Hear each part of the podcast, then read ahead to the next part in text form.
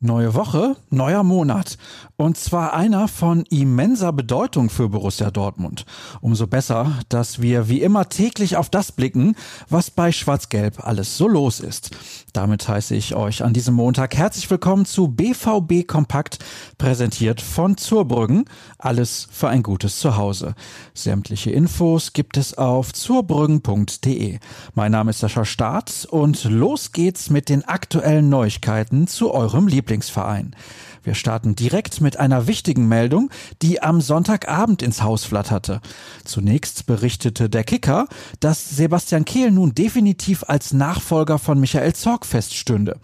Wir haben uns dahinter geklemmt und auch wenn der Verein sich offiziell noch nicht dazu äußern wollte, können wir bestätigen, der eine ehemalige Kapitän folgt in der Rolle des Sportdirektors auf den anderen ehemaligen Kapitän.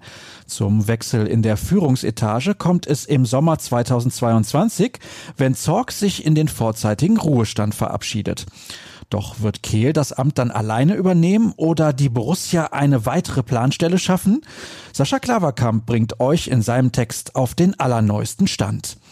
Während es hierbei um die Zukunft geht, beziehen sich ein paar spannende Zahlen auf die Partie gegen Arminia Bielefeld und somit auf die Vergangenheit. Dortmund gab 20 Torschüsse ab, mehr waren es nur in einem einzigen Saisonspiel. In der Hinrunde ausgerechnet bei den Ostwestfalen. Zudem blieb man in der zweiten Begegnung in Folge ohne Gegentor. In den vorherigen zehn Bundesliga-Partien war das nur einmal gelungen. Ein Schwachpunkt bleibt aber nach wie vor der erste Durchgang. In der Viertelstunde nach der Pause bringt es der BVB nun auf zwölf Saisontore mehr als in der kompletten ersten Hälfte. Weitere Daten dieser Art, wie zum Beispiel zur überragenden Form von Jaden Sancho, findet ihr in unserer Rubrik 09 Fakten. Wer übrigens vorgestern genauer hingeschaut hat, dem wird aufgefallen sein, dass der untere Bereich der Westtribüne mit großen Bannern versehen war. Auf denen befinden sich besondere Szenen aus der Historie des Vereins. Die Motive wurden in Kooperation mit der Fanszene ausgewählt. Sie zeigen beispielsweise den Treffer von Lars Ricken im Finale der Champions League 1997 oder Adi Preisler, wie er 1956 die Trophäe zum Gewinn der ersten Meisterschaft präsentiert. Um welche Ereignisse es sich noch handelt? Florian Gröger und Tobias Jören haben eine Übersicht zusammengestellt. Was dürft ihr vom heutigen Tag erwarten? Während die Mannschaft hinter verschlossenen Türen trainiert, treten um 14 Uhr Edin Terzic und Michael Zorg vor die Kamera.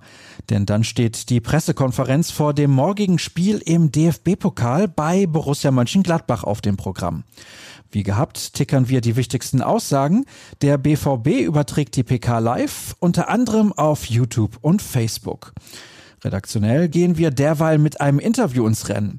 Und wer könnte vor einem wichtigen Duell mit Borussia Mönchengladbach ein besserer Gesprächspartner sein als der Tiger, Stefan Effenberg? Kollege Lukas Wittland hat bei ihm durchgeklingelt und dessen Antworten auf seine Fragen aufgeschrieben. Und das war's. Wir sind durch. Euch reicht das nicht, dann wisst ihr, wo ihr vorbeischauen solltet. Alle Artikel und Berichte haben wir unter ruhrnachrichten.de im Angebot.